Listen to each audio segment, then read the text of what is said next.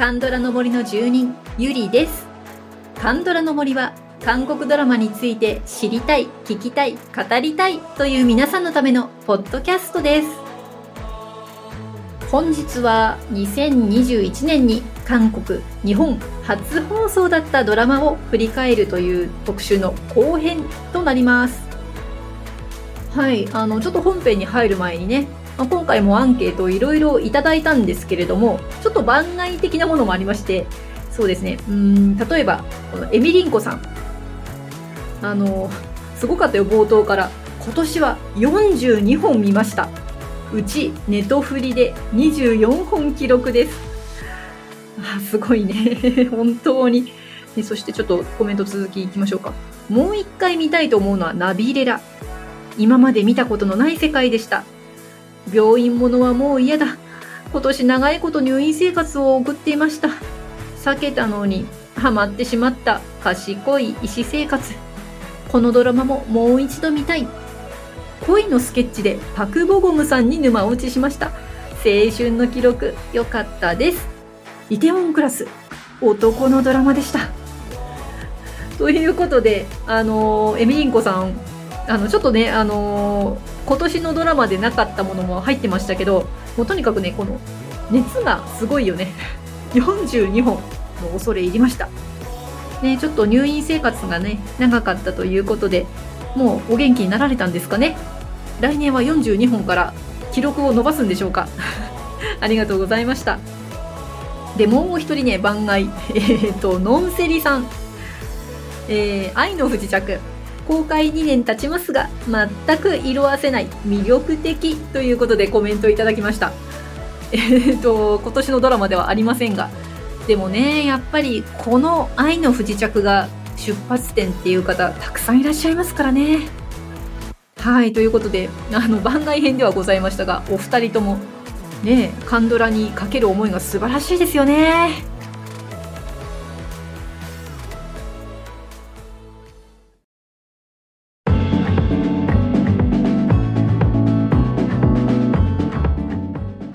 2021年韓国日本初放送で素晴らしかった韓国ドラマを教えてくださいというアンケートの特集です。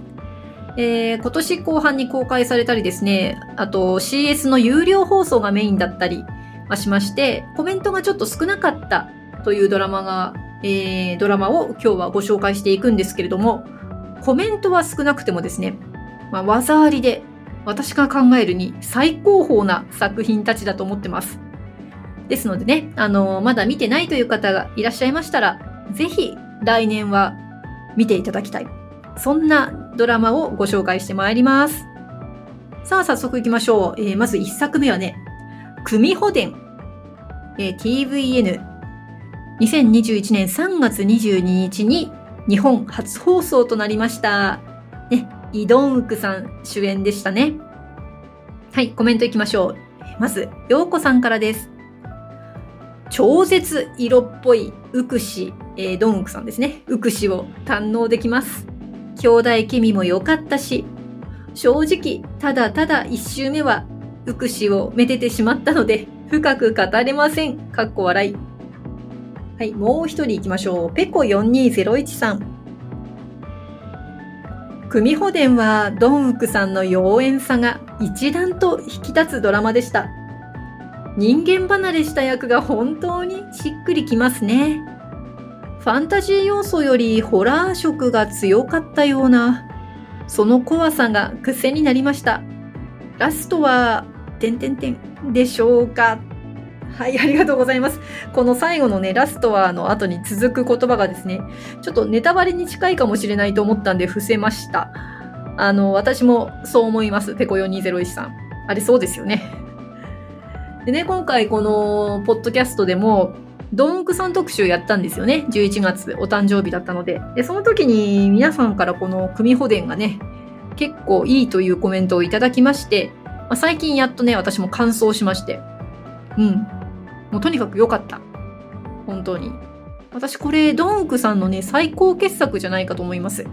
あのー、まあ、今ね、また新しいドラマが始まってるので、ドンクさん。あのー、さらにね、最高傑作がこれからも出てくるとは思うんですけど、あのー、私が今見た中で最高って思ってます。まあ、ドラマとしてのね、完成度もすごく高かったし、周囲のね、役者さんたちもすごく良かったですよね。はい、ということで、組保伝でした。さあ、次のドラマはですね、えー、これは、チョルインワンフ。えっと、実際の韓国の放送は2020、2020年の12月 TVN でしたね。で、日本の初放送が2021年7月16日でした。はい、えー、コメントはね、まさこさんからいただいてます。韓国の時代劇でこんなに笑えるドラマは初めて。何度も見たい楽しさ。歴代時代劇で最高だと思います。はい、ありがとうございます。いや、ほんとそうよね。これ、すごかったですよ。もう、とにかく笑いこけましたよ、もう。面白いし、そしてストーリーもね、こう意外とシリアスでドキドキしたりね、するんですよね。で、まあこれあの主役のね、シン・ヘソンさん。あの、見た目は女性なんだけれども、中身は男性というね、すごい難しい役でしたよね。で、実際にその、女性なんだけど中男性だから、あの、行動がすごくいろいろ違和感あるじゃないですか。で、その違和感をこう、違和感なくやってくれたというかね。見た目シン・ヘソンなのに、中身チェジニョクですからね、これ。もう、最初は、もうシーヘソンさんのその、なんていうか、男っぷりがおかしくておかしくてしょうがなかったですよね。もう設定もこうやってすごかったんですけど、完成度も高くって、うーん、意外と、なんていうか、いろんなとこに気を使ってるドラマっていうのかな。あの、笑いだけ撮るだけのね、ドラマではないんですよね。あの、色彩も豊かだったし、うん。で、またね、悪役は悪役でいるんですけれども、それもなぜかこう、ちょっと憎めない形でね、笑いを取ってきたりするんですよね。チョロインワンフ。あ、これは本当に面白いですよ。もうぜひね、あのー、皆さんにね、番外編も含めて、たくさん笑って、えー、見てもらいたいドラマでした。チョルインワンフでした。はい、えー、次のドラマ行きましょう。これはね、調査官クギョンイ2021年10月30日から JTBC で放送されたドラマになります。えネットフリックスにも来てるのかな？はい。えー、コメントはゆきちゃんからいただいてます。どのキャラクターもみんな魅力的に描かれていて、イギョンは連続殺人犯なのにどこか憎めない可愛らしさもあって引き込まれました。次がどんどん見たくなる謎の残し方で、最終回の最後にもサプライズ出演が。サンタ役のペクソンチョルさんはこれから注目したい俳優さんです。そして OST もシューゲイザーバンドの TRPP が素晴らしかったです。はい、ゆきちゃん、ありがとうございます。まだね、私このドラマは見てないんですよね。調査官クギョンイ。でもこの主演はね、イオンエさんなんですよね。あの、宮殿旅館チャングムの誓いのチャングムですよ。で、また、こうなんか、車に構えた感じのイメージが実は私もすごく気になっていて、どんなドラマなんだろうと思ってたんですよ。イギョンというね、人物を取り上げてくださってましたけども、え、ー、と、この役を演じたのが、キム・ヘジュンさんというね、女性ですね。私今たまたまね、あの、ヨジング祭りやってて えっと、ひと夏の奇跡っていうヨジングのドラマ見てるんですけど、このドラマでは、その、キム・ヘジュンさんが、ヨジングの妹役やってるんですよね。あの、可愛い子だな、いい子だなと思って見てたら、ここに調査官クギョイに出てるんですね。いや、これもちょっと見たくなりました。で、ペクソンチョルさん。やっぱりまだドラマは少ないんですね。ちょっと調べてみたら。でも本当に素敵な雰囲気を持ってる俳優さん。ねえ、あの、これからが楽しみ、注目したい俳優さんが出てくると、なんか楽しくなってきますよね。ちょっと来年早々にはね、あの、2022年楽しみな俳優っていうのもやってみようかなと思っています。その時にはぜひまたね、お寄せください。はい、調査官、クギョンイでした。さあ、次のドラマ行きましょう。シーシュポス・ザ・ミス。これは2021年2月17日から始まりました。JTBC の10周年特別ドラマと銘打って始まったものですね。主演がチョスンウさん、そしてパクシネさん。この未来から人がやってくるというね、かなり壮大なストーリーでしたね。はい、コメントはようこさんから頂いてます。スンさんが見たくて、かっこ笑い。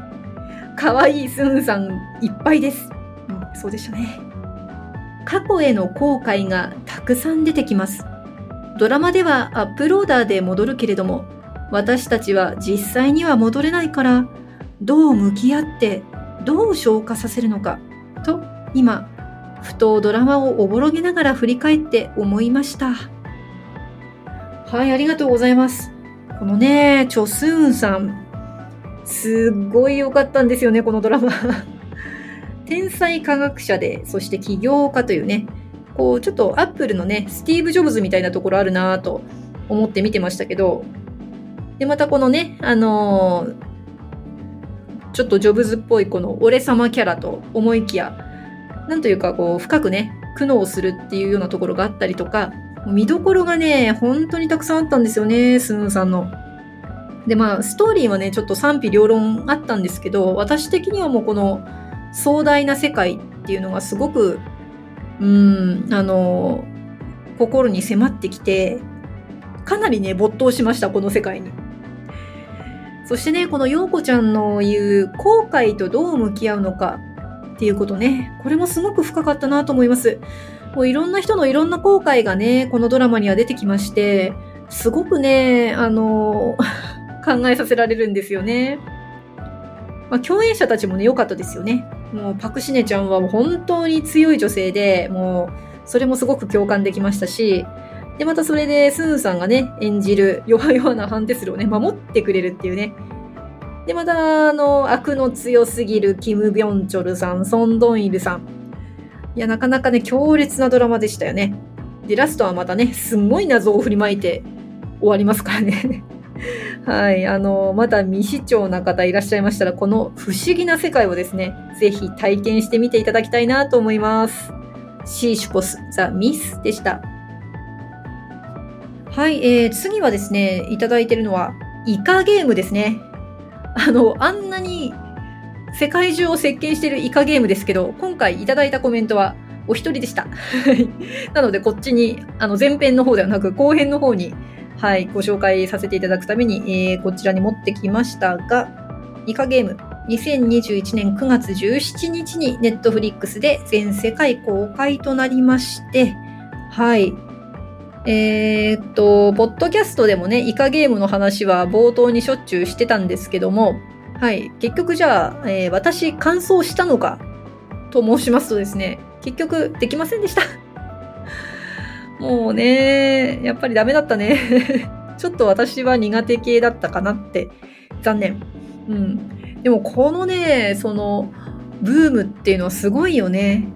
あの、単に残酷だけではないっていう話も聞いてますし、これだけの人が熱狂するというのはやっぱりただものじゃないドラマでしたね。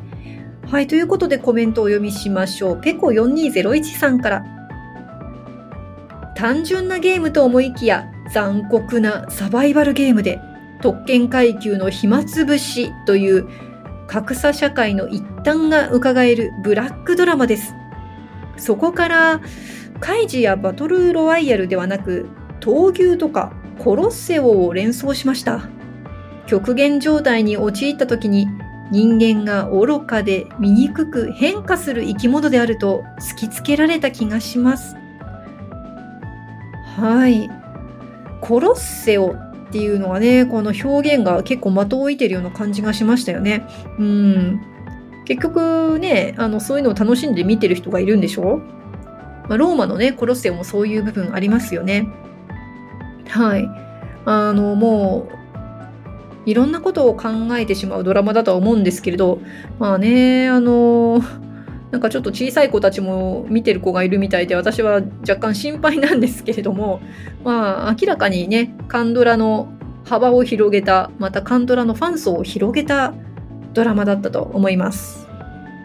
はい、ありがとうございました。はい、えー、次はですね、これも本当に最近のドラマですね。ある日、真実のベール。えー、これはあの今日本では Amazon プライムですね。あのー、視聴することができますけれども、実は韓国の方ではこのクーパンプレイという、えー、サブスクリプションですね。あのー、そこの初のオリジナルドラマということで、2021年11月27日からの配信となっております。はい、こちらに、えー、コメントいただいたのはようこさんです。アンケート締め切り時にはまだ終わってないけど、でも年内に終わるので入れてみました。キム・スヒョンの凄さを見てほしい。真実とは何なのか検察は正義なのかはい、ありがとうございます。うん、キム・スヒョンさん演じる、まあ、キャラクターがね、私はちょっとまだどういうキャラクターなのか知らないんですけれども、ちょっと重い感じなんですかね。真実とは何なのか？検察は正義なのか？ね検察が出てくるんですね。もう検察が正義かと言われると、問われると、韓国の検察って結構やばいんですよね。まあ本当にその検察の腐敗とかそういうのを、あのー、ね、モチーフにしたドラマって結構ありますし、秘密の森もそうでしたけれども、ね、どういうふうに描かれるのか、私もアマプラ開くとすごくおすすめされてくるので、これもね、あの、素晴らしいキム・スヒョンを見るために、どこかで開封したいと思います。この、また、ネットフリー以外のね、サブスクが結構オリジナルドラマをね、出してきてるんですよね。まあ、クーパンプレイってちょっと新しいのかもしれませんが、まあ、ディズニープラスとかね、Apple TV とか、既存のサブスクも結構ね、オリジナルカンドラを投入してきてますんでね、まあ、来年の展開がどうなるのか、もうネトフリ一強じゃないかもしれないですよね。はい、楽しみです。はい、ということで、最後のドラマをご紹介いたします。私、最後に持ってまいりましたのは、怪物です。2021年2月19日、JTBC から、えー、放送されました。すごいですよね。このペクさん芸術大賞3冠。主演のシン・ハギュンさん、男性最優秀演技賞。そして、えー、作品賞、脚本賞ということで、おそらく日本の皆さん、私も含めて、このペクさんの結果を見て怪物を知ったという方も多いんじゃないでしょうかね。まあ、シン・ハギュンさんと、あとは対立する、えー、キャラクターとしてヨジングさん。この2人がもう凄まじかったドラマになります。コメントはねお二人から頂いてます。まずはももさん。主演の2人はもちろんメインの脇役の演技が素晴らしく脚本演出すべてが最高。はい、えー、次はペコ4201さん。怪物は主役2人が真実に迫る過程に凄みがあり、重厚で上質な推理小説を読んでいる感覚のドラマでした。人はある種の権力を持った後に弱みを握られると、それを守るためにとことん悪に落ちていくと再認識させられました。はい、ありがとうございます。そう、このね、人間の心理っていうものがね、もういろんなところにたくさん出てきたドラマでしたね。このとことん悪に落ちていく存在っていうのももちろんねこの怪物めいた存在なわけですけれどもこのドラマのこのキャッチコピーがね怪物は誰か俺かお前か。ねえまあそんなキャッチコピーでしたよね。この悪をね追っていく方っていうのもね怪物になっていくっていうもう怪物だらけのドラマなんですよねこれ。あの必ずしもこの善と悪っていうだけの話ではないっていうのがねやっぱすごかったなって思います。でもうとにかくねこのシン・ハギュンがすごい もう演技の神シンと呼ばれているだけあってもうねあの表現できないです。シン・ハギュンのね凄さっていうのが。もうぜひ見ていただきたい。でまたねこれがあの この怪物の後ぐらいかな、あの、バラエティのね、ユークイズ・オン・ザ・ブロックにも出てたんですけど、天然すぎてギャップがすごかったです。いや、もうぜひね、ユークイズで、ちょっとまた再放送する機会があったら、これぜひ見てほしいんですよね、新ハギュン会。すごかったですよ。まあ、それはちょっと余談なんですけれども、まあ、怪物ね、あの、ストーリーがもう本当に秀逸でしたね。もう脚本がすごすぎました。例えばその犯人は誰かっていうことを一つとっても、なんていうかね、パターン、全然パターンではないんですよね。はい。そして私がまあ本当に気に入ってるドラマではあるんですけど、ついにですね、韓国版ブルーレイ買っちゃいましたよ。私にしては本当に珍しい。はい。まあ、今のところね、CS のみの放送となってるんですけれども、もうこれが、まあ、例えば地上波 BS あたりとか、まあ、サブスクに来た暁にはですね、はい、もうたくさんの方に見ていただきたいなと思ってます。そのね、あの、私の この切なる気持ちも込めて、今回は Spotify の Music Plus トークでお聴きの方に、このドラマのテーマ的 OST をお届けいたします。この曲ね、もうほんと好きなんですよ、私。この怪物というドラマの世界をね、すべて表現していると思います。今年一番私が鬼リピした曲になります。チェ・ベクホさんで The Night